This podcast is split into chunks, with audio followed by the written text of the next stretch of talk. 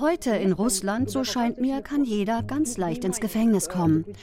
Die Aufmerksamkeit für Inhaftierte wächst von Tag zu Tag weil immer mehr Menschen aus politischen Gründen festgehalten werden.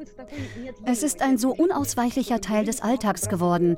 Das Leben selbst hat mir dieses Romanthema nahegelegt. Mir war außerdem sehr wichtig, aus dem Blickwinkel einer Frau zu schreiben. Denn aus Frauensicht, so scheint mir, hat bei uns noch nie jemand über Haft geschrieben.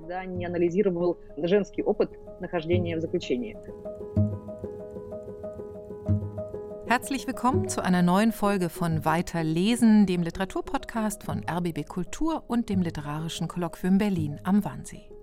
Ich bin Natascha Freundl und heute spreche ich mit einer Autorin, die ihr Land verlassen hat, weil ihr dort eine anderthalbjährige Haftstrafe droht. Kira Jarmisch, Jahrgang 1989, ist seit 2014 Pressesprecherin von Alexei Nawalny, dem Putin-Widersacher und prominentesten Oppositionspolitiker Russlands, der selbst seit einem Jahr in Lagerhaft ist. Unglaubliche Ereignisse in der Frauenzelle Nummer 3 so heißt Kira Kirayamischs Debütroman, der schon im Jahr 2020 in Russland erschien und im Herbst 2021 in der Übersetzung von Olaf Kühl auf Deutsch herauskam, bei Rowold Berlin. Ich bin jetzt mit Kira Jarmisch verbunden und freue mich, mit ihr über ihren besonderen Roman sprechen zu können. Dobry dzień, Kira. Dobry dzień. Ihr Roman, wenn man ihn direkt übersetzt, heißt im Original Unglaubliche Ereignisse in der Frauenzelle Nummer 3. Auf Deutsch heißt das Buch Dafuk. Wie kam es dazu, Kira Ярмыш? Ну, она называется «дафак». Насколько я понимаю, это просто сокращение от английской фразы «what the fuck». И это название предложило мне издательство. Es heißt The Fuck. Das ist die Abkürzung des englischen Ausdrucks What the Fuck. Es war ein Vorschlag des Verlags und der hat mir sehr gefallen. Auf Russisch wollte ich einen langen Titel, aber mir gefällt diese Abkürzung. Für mich gibt sie genau das wieder, worum es im Roman geht. Es werden neun Tage im Arrest erzählt. Und es wird auch immer wieder betont, dass Arrest etwas anderes ist als Gefängnis. Erklären Sie uns doch mal, was unterscheidet in Russland Arrest von Gefängnishaft? Спецприемник – это что-то вроде Sonderarrest ist eine gemäßigte Form von Gefängnis. Von außen gibt es keinen Unterschied. Du befindest dich mehrere Tage in einem abgeschlossenen Raum mit anderen Insassen. Man darf die Zelle nicht verlassen, abgesehen vom Hofgang und zum Essen. Ansonsten tut man nichts. Man sitzt einfach oben oder unten im Doppelstockbett. Man ist sich selbst überlassen und deshalb ist das größte Problem, ehrlich gesagt, die Langeweile. Also man kann lesen oder reden, aber da läuft von morgens bis abends Radio. Man kann es nicht ausschalten und ist gezwungen, Musik zu hören, ohne dass man die Lautstärke oder die Radiostation einstellen kann. Duschen darf man nur einmal die Woche und auch sonst gibt es allerlei Merkwürdigkeiten, die man sich nicht vorstellen würde, wenn man es nicht kennt большой сюрприз, когда попадаешь туда первый раз. Ну и, в принципе, там есть очень много разнообразных странностей, которые кажутся совсем неочевидны любому нормальному человеку, который там никогда не бывал. Und man kann schon raushören, dass Sie eigene Erfahrungen mit Arresthaft haben, Kira Jarmisch. Ihr Roman ist 2020 in Russland erschienen und auch da konnten Sie schon auf eigene Erfahrungen dieser Art zurückgreifen. Vor dem Roman war ich zweimal in Arresthaft. Zuerst fünf Tage, dann 25 Tage. Und danach war ich noch zweimal im Arrest. Das ergibt zusammen fast 50 Tage. Aber wie kam es zur Entscheidung, daraus einen Roman zu machen? Und ich habe auch gelesen, dass äh, Alexei Nawalny selbst eine gewisse Rolle dabei gespielt hat. Э, да, Алексей Навальный играл очень важную роль, потому что, в общем-то, он и предложил мне написать роман. Alexei Nawalny hat eine ganz wichtige Rolle dabei gespielt, denn er schlug mir vor, einen Roman zu schreiben. Ich saß gerade die 25 Tage im Arrest ab und er war gleichzeitig in einer anderen Arrestanstalt. Unsere Kollegen überbrachten mir einen handschriftlichen Brief von ihm, in dem er schrieb, er habe in der Haft so viele Romane von Frauen gelesen und er glaube, das könne ich auch und nicht schlechter. Deshalb solle ich doch mal versuchen, meine Hafterfahrungen in Literatur zu übertragen. Zuerst dachte ich, er scherzt. Er wusste zwar, dass ich immer literarische Ambitionen hatte, aber ich habe nie daran geglaubt, dass ich das könnte. Nach seinem Vorschlag versuchte ich es ein paar Monate lang. Nichts klappte. Ich fing immer wieder von vorn an. Dann gab ich mir eine letzte Chance. Das war ein halbes Jahr nach meinem Arrest. Ich schrieb ungefähr ein Jahr lang und jedes Kapitel gab ich Alexei zum Lesen und wir diskutierten darüber. Ganz ehrlich, ohne seine Unterstützung und seine Überzeugung, dass mir das gelingt, hätte ich es nicht geschafft. Er hat mich die ganze Zeit angetrieben.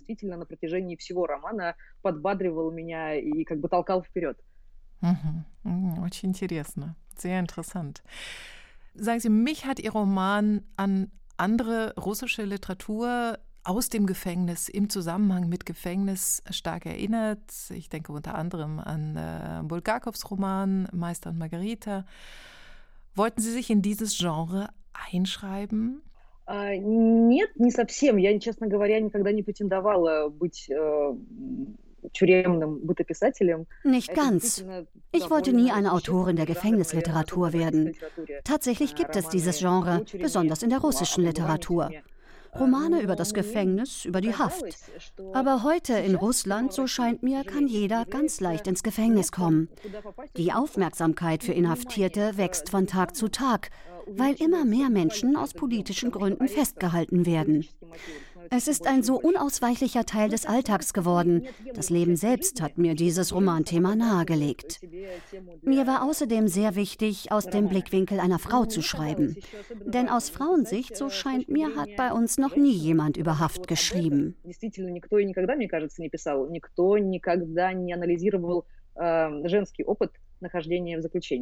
Bevor wir tiefer in den Roman einsteigen, hören wir jetzt den Anfang des Buchs das ja in neun Kapiteln von neun Tagen erzählt. Die Übersetzung von Olaf Kühl liest Regina Giesberts. День первый. Если бы у Ани спросили, какой день в тюрьме самый сложный, она бы сказала, что первый. Главная его сложность заключалась в том, что он был нескончаемый и какой-то дерганый. Время то тянулось резиной, то летело стрелой. Tag 1. Hätte man Anja gefragt, welcher Tag im Gefängnis der schwierigste sei, sie hätte gesagt, der erste. Seine Hauptschwierigkeit bestand darin, dass er nicht enden wollte und irgendwie unstetig war. Mal dehnte sich die Zeit wie Gummi, dann raste sie pfeilschnell. Alles begann mit einer unbequemen Wachstuchmatratze in einer Zelle der Moskauer Polizei. Anja war am Tag zuvor festgenommen worden. Doch mit der Flucht vor den Omon-Gardisten, der Wanne, der Personalaufnahme auf der Polizeidienststelle war der Tag so ausgefüllt, dass sie fast nicht bemerkte, wie er zu Ende ging. Erst in der Zelle wurde ihr bewusst, dass sie im Gefängnis gelandet war. Die ganze Nacht hatte sie sich auf der klebrigen Matratze gewälzt und immer wieder ihr T-Shirt zurechtgezogen, um das Wachstuch nicht mit der bloßen Haut zu berühren.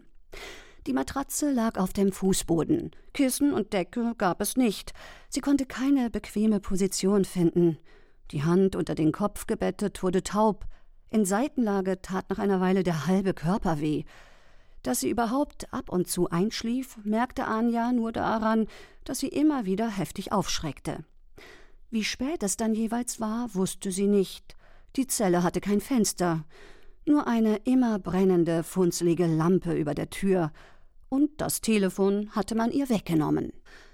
Wenn sie wach wurde, betrachtete sie in Ermangelung anderer Ablenkungen immer und immer wieder die Wand vor ihren Augen. Abblätternde Farbe im Ton von Eierschalen, verdächtige Flecken, über deren Ursprung sie lieber nicht nachdachte, hingekritzelte Worte, Liocha, Birjulevo und Allahu Akbar. Als sie ein weiteres Mal wie von einem Schubs wachgerüttelt wurde, begriff Anja, dass es diesmal keine Einbildung gewesen war. Vom Boden her spürte sie ein Zittern. In der Metro fuhren die ersten Züge. Da wurde ihr klar, dass der frühmorgendliche Tag angebrochen war. Nun kam Leben in die Polizeidienststelle. Anja hörte es durch den Spalt der Tür, die der gutmütige alte Bulle nicht ganz geschlossen, sondern eine Handbreit offen gelassen hatte. Weiter öffnen konnte Anja den Spalt nicht. Sie war draußen mit einer Kette gesichert.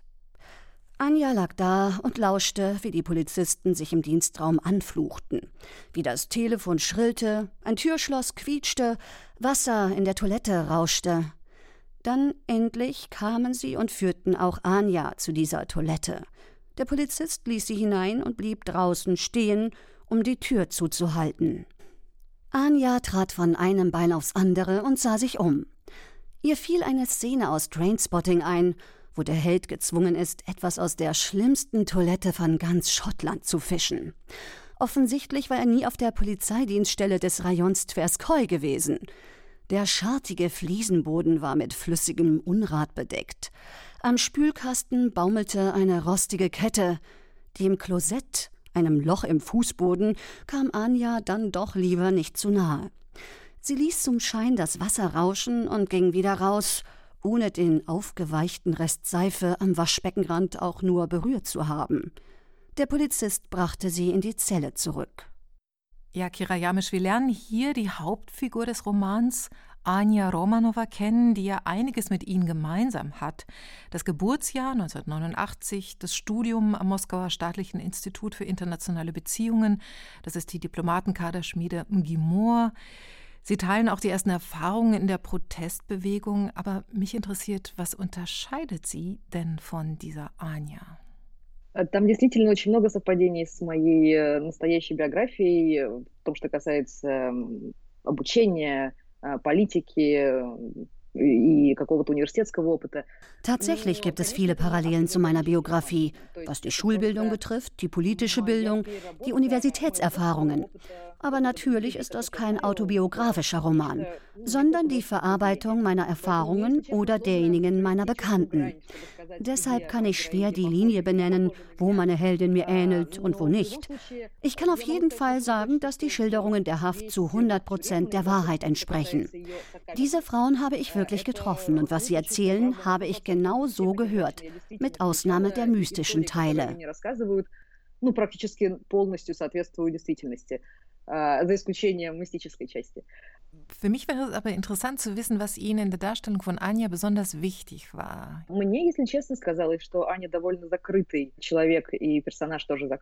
Ich würde sagen, Anja ist ein ziemlich verschlossener Mensch und deshalb blickt sie mit gewissem Abstand auf die Welt. Sie wundert sich über alles. Sie beobachtet und analysiert alles und wir Leser mit ihr. Und ich dachte, wenn man es durch die Augen eines Menschen beschreibt, der sich über alles wundert, dann ist es genau richtig. Würden Sie sagen, dass Anja aus einer elitären Schicht kommt? Ich hatte den Eindruck, sie trifft im Arrest zum ersten Mal das sogenannte gemeine Volk. Ich würde nicht sagen, dass sie aus irgendeiner elitären Welt kommt.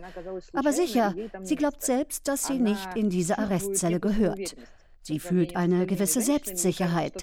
Sie glaubt, alle anderen könnten schon mal in Haft geraten, aber sie natürlich nicht. Man kann nicht sagen, dass sie zum ersten Mal auf einfache Leute stößt. Sie ist ein ganz gewöhnlicher Mensch, der aus einer Provinzstadt zum Studium nach Moskau gekommen ist, im Wohnheim gewohnt hat. Sie kennt verschiedenste Leute. Aber auf engstem Raum mit solchen Menschen zusammenzutreffen wie im Arrest, das erzeugt bei ihr einige Verwunderung. И поэтому для нее это оказывается таким э, изумлением. Und würden Sie sagen, dass der Arrest selbst so eine Metapher des gesellschaftlichen Zustands ist?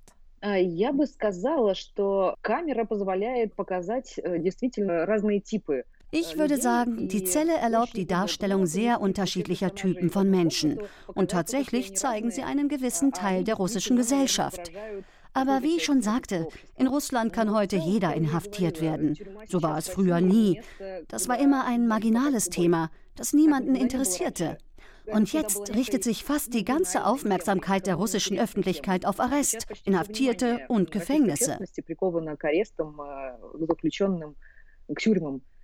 Und wir lernen verschiedene Frauen in dieser Zelle kennen. Und besonders auffällig für mich waren zum einen zum Beispiel Irka, eine Frau, die viel auf der Straße lebt, eigentlich eine Obdachlose, die ihren Körper verkauft äh, für Alkohol, die aber auch tablettensüchtig ist, die im Gefängnis auch mit diesen Tabletten versorgt werden muss oder in der Arrestzelle. Und eine andere auffällige Figur ist Maya, eine Person, die auch ihren Körper verkauft, aber an reiche Männer, ähm, die sich durch viele Schönheits-OPs zu verwandeln versucht in eine lebende Barbie-Puppe gewissermaßen.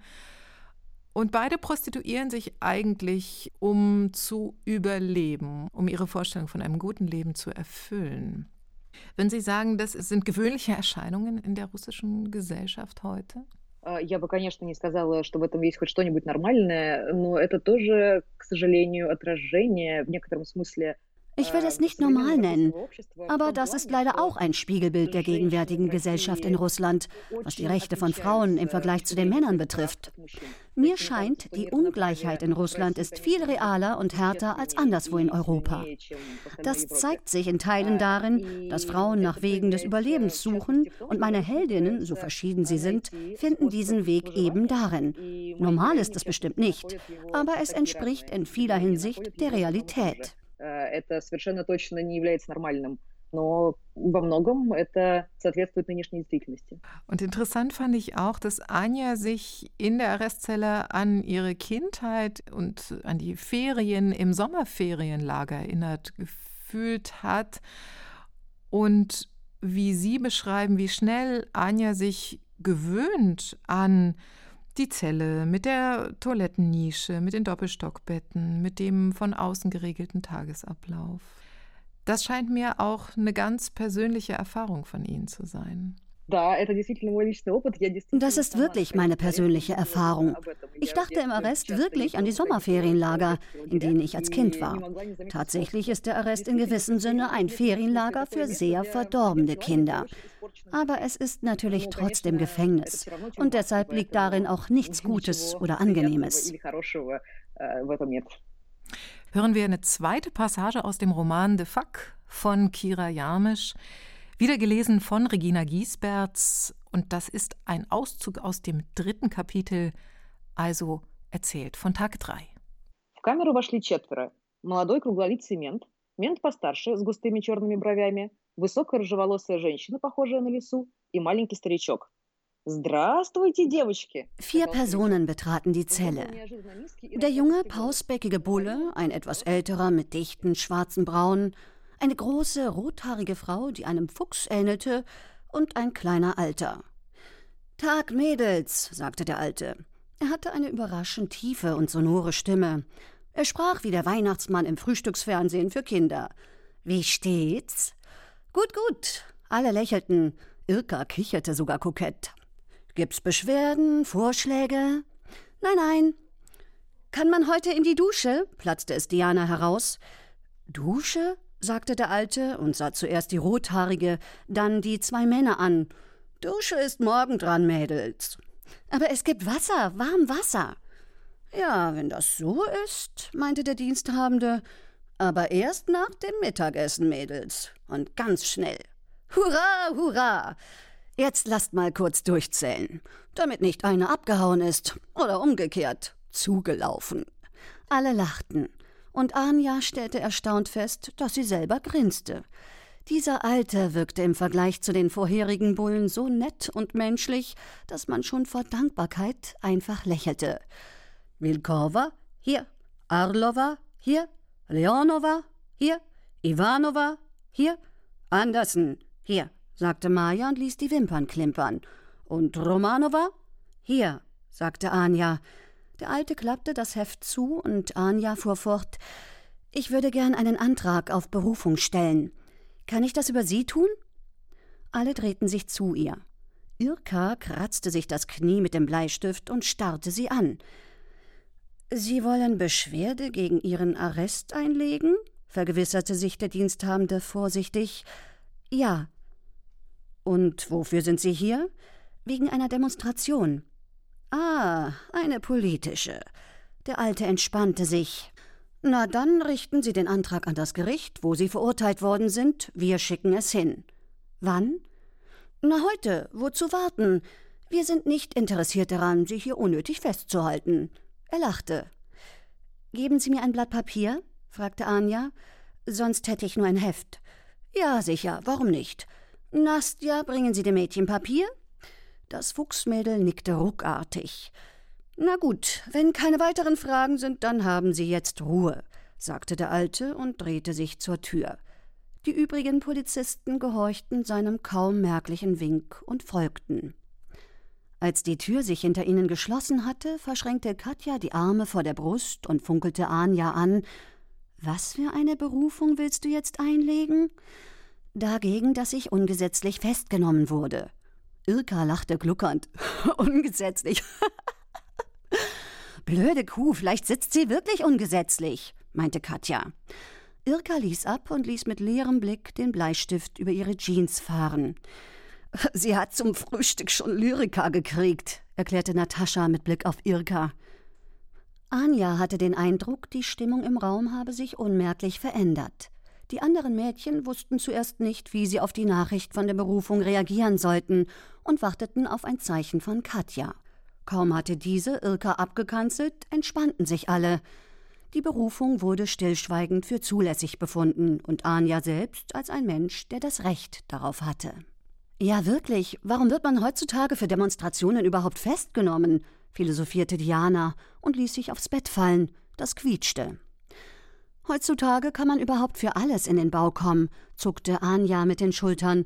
Und das war quasi eine ungenehmigte Demo. Katja, die immer noch in der Mitte des Raums stand, drehte sich um. Wie jetzt? Müssen Demonstrationen genehmigt werden? Ja, eigentlich schon. Und wogegen hast du demonstriert? Gegen die Korruption, gegen die Regierung. Und wo muss man das genehmigen lassen? Beim Bürgermeisteramt. Das heißt, man muss die Demo gegen die Regierung von der Regierung genehmigen lassen? fragte Katja und stemmte die Arme in die Hüften. Hat man sowas gehört? Ich kack ab. Genehmigen die denn überhaupt mal was? Katjas Empörung war so ungespielt, dass Anja lächeln musste. In letzter Zeit nein. Deshalb gehen alle einfach so auf die Straße. Ja, kein Wunder, dass sie euch einlochen. Wer hört schon gern schlecht über sich reden, sagte Diana. Sie stand auf, nahm sich einen Keks vom Schränkchen und biss geräuschvoll ab.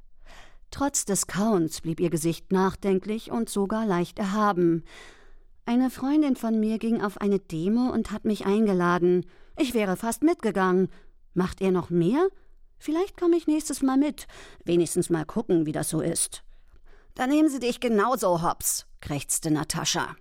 Sie setzte sich auf ihre Aussichtsplattform auf und sah von dort feindselig auf die stehenden Mädchen hinunter. Das haben Sie schon. Ich habe keine Angst mehr, lachte Diana. Ich äh, verstehe das nicht, fuhr Natascha fort und schaute von einer zur anderen. Wozu sind diese Demos gut? Hat ihr irgendwas erreicht? Und mit bösem Seitenblick auf Anja. Am besten gleich Revolution, oder? Lass doch die Leute in Ruhe leben. Ich will keine Revolution, entgegnete Anja. Ich will gut leben. Und jetzt lebst du etwas schlecht? Vor Empörung verging ihr sogar das Stottern. In Russland war das Leben noch nie so gut wie heute. Guck dir unsere Eltern an, guck dir an, wie es in den 90ern war. Himmel und Erde, wir sollten dankbar sein. Mir gefallen unsere Machthaber nicht, sagte Katja hochmütig und verschränkte wieder die Arme auf der Brust. Und obwohl sie von unten zu Natascha aufsah, wirkte ihr Blick einschüchternd. Ich bin beim letzten Mal nicht wählen gegangen. Auch meine Mutter nicht. Ändert ja sowieso nichts. Also wozu? Meine Mutter hat das ganze Leben als Lehrerin gearbeitet. Jetzt kriegt sie ein paar Kopeken als Rente. Und die da oben stopfen sich die Taschen voll. stopfen sich die Taschen voll, kicherte Irka, ohne den Blick zu heben und malte weiter auf ihren Jeans herum. Anja war nicht sicher, ob Irka das Gespräch verfolgte. Es schien, dass sie einfach sinnlos einzelne Wendungen nachsprach, die ihr gefielen. Du halt sowieso die Klappe, schrie Natascha und hüpfte auf dem Bett auf, in der Hoffnung, sie könnte die unten sitzende Irka damit erschrecken. Die hob nicht einmal den Kopf. Mir jedenfalls gefällt Putin, sagte Maja träumerisch und wickelte sich eine Locke um den Finger. Er ist so ein starker Führer. Alle haben jetzt Respekt vor uns. Mensch, Mädels, vielleicht sollte ich in die Politik gehen. Auffällig ist, dass Anja die einzige politische im Arrest ist. Die anderen wurden verhaftet, weil sie keinen Führerschein im Auto dabei hatten oder der Führerschein abgelaufen war oder sie einen Polizisten beleidigt haben. Ich wollte Sie fragen, Kira Jarmisch, es gibt im Russischen die Redewendung Badalsche ad vlasti, also am besten so weit entfernt von der Macht wie möglich. Ist das politische Desinteresse weiterhin dominant in Russland? Да, к сожалению, в России, я думаю, по-прежнему большинство думает именно так. По крайней мере, российская власть делает э, все возможное, чтобы э, заставить людей бояться себя, не желать связываться с собой. Leider ja. Ich glaube, die Mehrheit in Russland denkt noch immer so. Jedenfalls tut die Macht alles Mögliche, damit die Menschen vor ihr Angst haben, sich davor fürchten, mit ihr in Verbindung zu kommen. Ich glaube, in Russland gibt es niemanden, der angesichts eines Polizisten auf der Straße zu ihm laufen und ihn um Hilfe bitten würde. Lieber wechselt man auf die andere Straßenseite. Genau darauf zielt der Kreml. In gewissem Sinne dämonisiert er sich selbst, damit die Leute sich von der Macht fernhalten, sich nicht für die Wahlen interessieren, nicht für normale politisch-gesellschaftliche wissenschaftliche Arbeit im Land. Das ist auch das Geheimnis des Selbsterhalts russischer Staatsdiener. Sie sehen darin gewiss einen Sinn für ihr Wohlergehen. Aber mit jeder Woche wird es immer schwieriger, sich von der Politik fernzuhalten, wenn man in Russland lebt, weil die Politik jeden heimsucht. Dachtest du gestern noch, das betrifft dich nicht, hast du heute schon eine Hausdurchsuchung. So musst du dich mit den Details der Politik befassen und eine radikalere Haltung einnehmen. И таким образом ты, разумеется, начинаешь разбираться Э, в деталях политической жизни, интересоваться ею больше и занимать какую-то более радикальную позицию. Wie wurde Ihr Roman denn in Russland aufgenommen? Was die Leser betrifft, waren die Reaktionen sehr gut. Es gab ziemlich viele wohlwollende Rezensionen. Russische Schriftsteller haben mein Buch gelobt. Das kam für mich ziemlich überraschend und unerwartet. Aber was die Reaktion von Seiten der Macht betrifft, so war sie erwartbar und natürlich negativ. Soweit ich weiß, wird das Buch vom Innenministerium geprüft mit Verdacht auf Propaganda von Homosexualität, Drogen und Suizid. Selbstverständlich kann das mit einem Verbot des Buchs in Russland enden. Schauen wir mal, das wird interessant. Natürlich gibt es keine Propaganda in dem Buch. Die Macht ist nur aus politischen Gründen so unzufrieden damit. Ihnen gefällt nicht, dass ich Pressesprecherin von Alexei Nawalny bin. Ihnen gefallen die Themen des Buches nicht, also gefällt es ihnen insgesamt nicht. Sehen Sie uns doch etwas darüber, wie Sie selber politisch aktiv geworden sind. И как я и пишу про свою главную героиню, я никогда не интересовалась политикой, и так продолжалось довольно долго. Wie meine Romanheldin habe ich mich ziemlich lange gar nicht für Politik interessiert. Das begann erst mit den Duma-Wahlen 2011, dem Jahr, in dem in Russland Massenproteste losgingen. Ich durfte damals zum ersten Mal wählen, um dann festzustellen, dass meine Stimme einfach geklaut wurde. Das hat mich so empört, dass ich zum ersten Mal zu einem Protestmeeting ging und dann immer öfter. Das war allein meine Entscheidung, aufgrund der Empörung über die persönliche Erfahrung, dass die Macht in Russland lügt und stiehlt. связанный с возмущением, которое я испытала из-за того, что я собственными глазами убедилась в том, что российская власть врет и ворует. Nun ist Nawalny in Lagerhaft gekommen in Russland, nachdem er aus Deutschland zurückgekehrt ist. Er hat sich in Deutschland erholt von den Folgen einer Vergiftung und vor etwa einem Jahr kehrte er zurück und viele haben sich damals gefragt, ist das ein guter Schritt, denn es war zu erwarten, dass er direkt am Flughafen verhaftet werden würde, was dann auch passiert ist. Mich würde interessieren, waren Sie auch dafür, dass Alexei Nawalny nach Moskau zurückkehrt? Тут важно понимать, что с точки зрения российского законодательства Алексей имел полное право вернуться в Россию. Es ist wichtig zu wissen, dass Nawalny jedes Recht hatte, nach Russland zurückzukehren. Er ist ja nicht freiwillig ins Gefängnis gegangen. Er ist als freier Bürger in sein Land zurückgekehrt, nach seiner Heilung.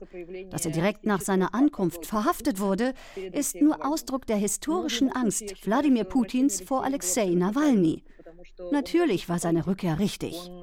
Er ist ein russischer Politiker, der seinen Wirkungsort immer in Russland gesehen hat, sogar wenn das zunächst Gefängnis bedeutet.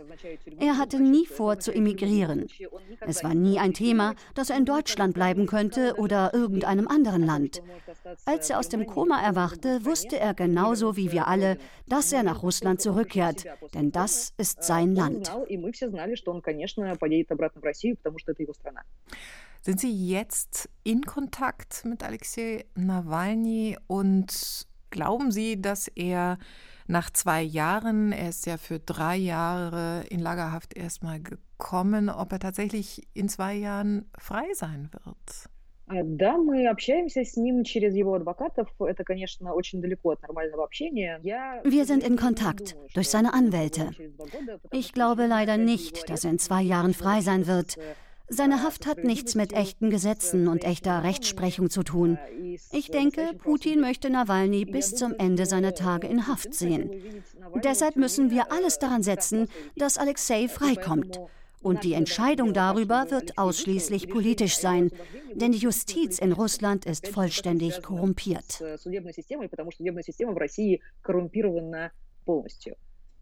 Sie selber wurden vor einem Jahr für sieben Monate, soweit ich weiß, in Hausarrest gezwungen. Dann konnten sie Russland verlassen, bevor sie eine anderthalbjährige Haftstrafe antreten mussten. Kira Jamisch, Sie werden selbst nicht so bald nach Russland zurückkehren können, richtig? Да, это правильно. Мое возвращение приведет, вероятнее всего, к реальному тюремному сроку, примерно так же, как это было сейчас у Алексея. So ist es. Man würde mich in Russland wohl sofort verhaften. Ich war sieben Monate in Hausarrest. Wahrscheinlich, weil man mich isolieren und an meiner Arbeit hindern wollte.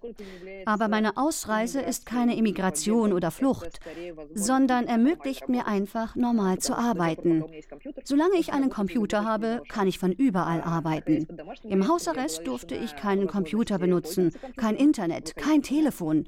Ich durfte niemanden treffen. Jetzt bin ich Russland viel näher als damals im Hausarrest.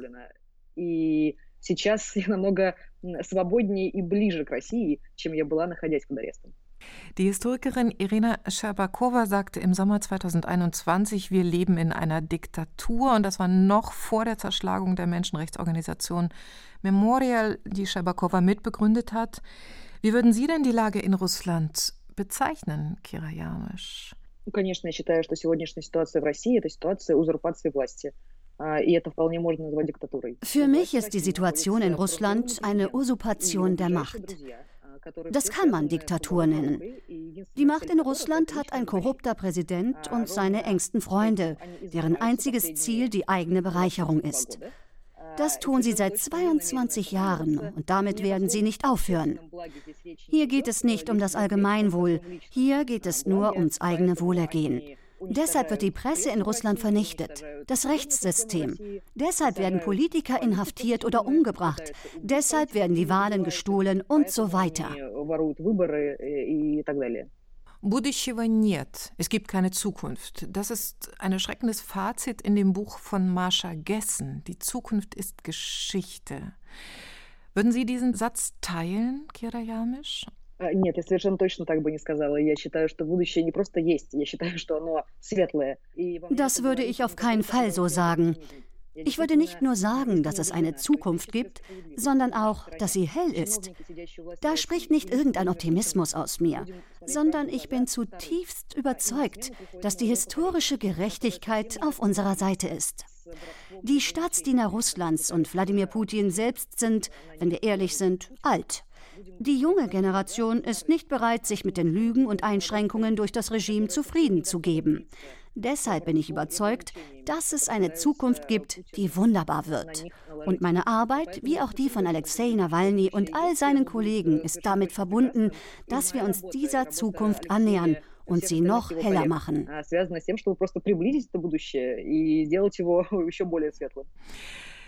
Ich möchte noch einmal auf den Roman zurückkommen und zwar zu der Frage, was die neun Tage Arrest und die Aussicht, vielleicht den Arrest doch nicht so bald verlassen zu können, wie Anja gehofft hatte, was das mit ihr macht. Э, ich glaube, der Arrest macht Anja entschiedener. Anfangs glaubt sie, dass eine kurzfristige Inhaftierung, die spurlos an ihr vorübergeht. Doch innerhalb des Systems wird das System ein Teil von ihr. Deshalb findet sie am Schluss des Romans unerwartet die Fähigkeit zum Mord in sich, jedenfalls zum Gedanken an Mord.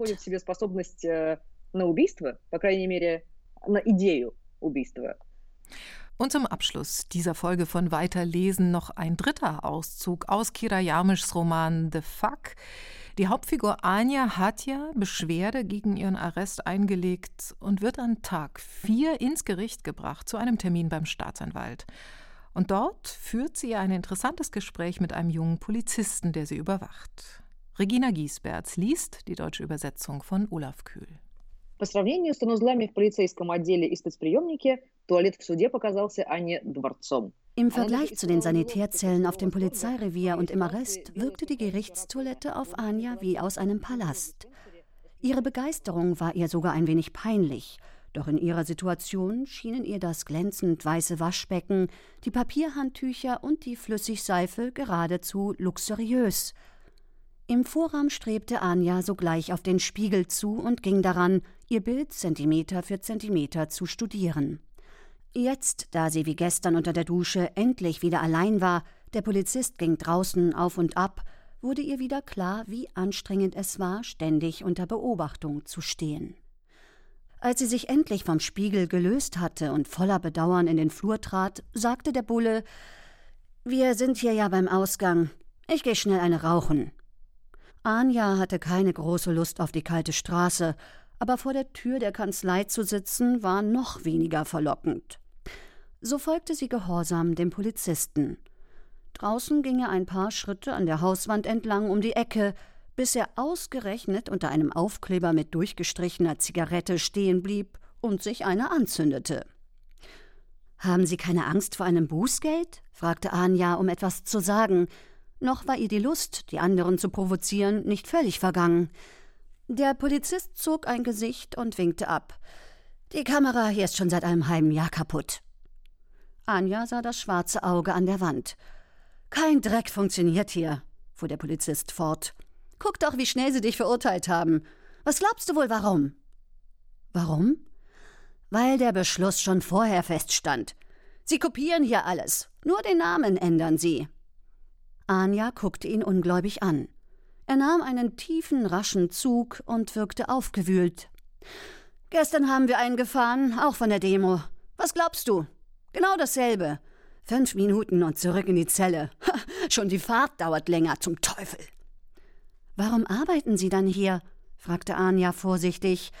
Sie fürchtete, er könnte sie aufs Glatteis führen. Werde ich dir sagen, antwortete der Bulle und spuckte auf den Boden. Ich bin jetzt 26. Als ich anfing, wurden wir gerade von Miliz in Polizei umbenannt. Was haben sie uns nicht alles versprochen? Reorganisation, Zulagen, irgendwann eine Wohnung. Und was kam? Ein Dreck. Keinerlei Zulagen. Von Wohnung zu schweigen. Aber ich dachte mir trotzdem, macht nichts, wenigstens brauche ich nicht zur Armee. Und rate mal, was kam. Die Abwesenheit des älteren Kollegen löste ihm offenbar die Zunge. Anja begriff, dass der Polizist gar keine Antwort von ihr erwartete und beschränkte sich darauf, ihn mit fragendem Gesichtsausdruck anzusehen. Nichts. Nicht mal das. Acht Jahre bei der Polizei und es wird nicht mal auf den Wehrdienst angerechnet. Deshalb warte ich jetzt nur noch, bis ich 27 bin. Dann hält mich hier nichts mehr. Und was wollen Sie dann tun? Anja spürte einen Anflug von Mitgefühl. Nun zuckte der Bulle nicht, nein, er ruckte geradezu mit den Schultern, um damit den höchsten Grad von Geringschätzung zum Ausdruck zu bringen. Weiß nicht. Eine Ausbildung wäre nicht schlecht. Bin ja gleich nach der Schule hierher. Oder ich komme zu euch. Was heißt zu uns? fragte Anja. Der Polizist warf den Stummel weg, auf dem Boden lag eine Menge davon. Die Kamera musste wirklich schon länger kaputt sein zog eine neue Zigarette und sah Anja zum ersten Mal in die Augen. Zur Opposition, sagte er ernsthaft. Als ich hier gerade anfing und wir in Polizei umbenannt wurden, dachte ich, jetzt wird alles neu. Ich habe für Putin gestimmt, für einiges Russland, alles guten Glaubens, habe gewartet, dass sie ernsthafte Reformen anpacken. Am Ende ist dann doch nur der Name geändert worden. Was ihr da bei euren Demonstrationen sagt, ist alles richtig. Ich gehe da jetzt natürlich nicht hin. Aber vielleicht fange ich irgendwann an. Sie lügen und stehlen. Wir brauchen eine neue Ordnung im Land. Anja ertappte sich, wie sie den Polizisten mit ganz anderen Augen ansah. Er nahm erneut einen tiefen Zug. Die Glutspitze der Zigarette war nur noch einen Zentimeter von seinen Fingern weg und erklärte, in Russland gab es nur einen einzigen normalen Herrscher. Unter ihm herrschte Ordnung und es gab keinen Diebstahl. Nämlich Stalin. Anja wollte zu einer Antwort ansetzen, schloss den Mund aber tonlos wieder. Wir haben den Krieg gewonnen, die Industrie aufgebaut, fuhr der Polizist ungerührt fort. So einen wie ihn bräuchten wir heute. Er würde diese Ratten aus dem Kreml jagen und die Sache anpacken. Nachdem er aufgeraucht und den Stummel zu Boden geworfen hatte, fasste er zusammen Also, vielleicht kündige ich und komme zu euch. Wir sind, wie man sagt, Geistesverwandte. Es wird Zeit, die Dinge selbst in die Hand zu nehmen. Ich finde, diese Passage spricht für sich, aber eine Frage an Sie habe ich noch, Gera Jarmisch. Was erhoffen Sie sich denn vom Ausland? Was erhoffen Sie sich von Deutschland im Gespräch über oder mit Russland? У меня есть короткий ответ на этот вопрос. Персональные санкции. Единственное, что может оказать какое-то влияние на российских... Ich habe eine kurze Bitte. Persönliche Sanktionen. Das Einzige, was Druck auf die russländischen Staatsdiener ausüben könnte, sind Sanktionen, die ihnen persönlich gelten. Die Korruption hat zwei Seiten. Diejenige des Diebstahls, das ist Russland, und diejenige, wohin das Geld fließt. In Immobilien, auf Konten. Alle russischen Staatsdiener legen ihr Geld in Immobilien, Aktienfonds oder irgendwelchen Vermögen im Ausland an vor allem in Europa, teilweise in Deutschland. Deshalb wird bei ihnen nur das Wirkung zeigen, wenn sie nicht auf ihre Vermögen im Ausland zugreifen können. Darum rufen wir aktiv zu persönlichen Sanktionen auf.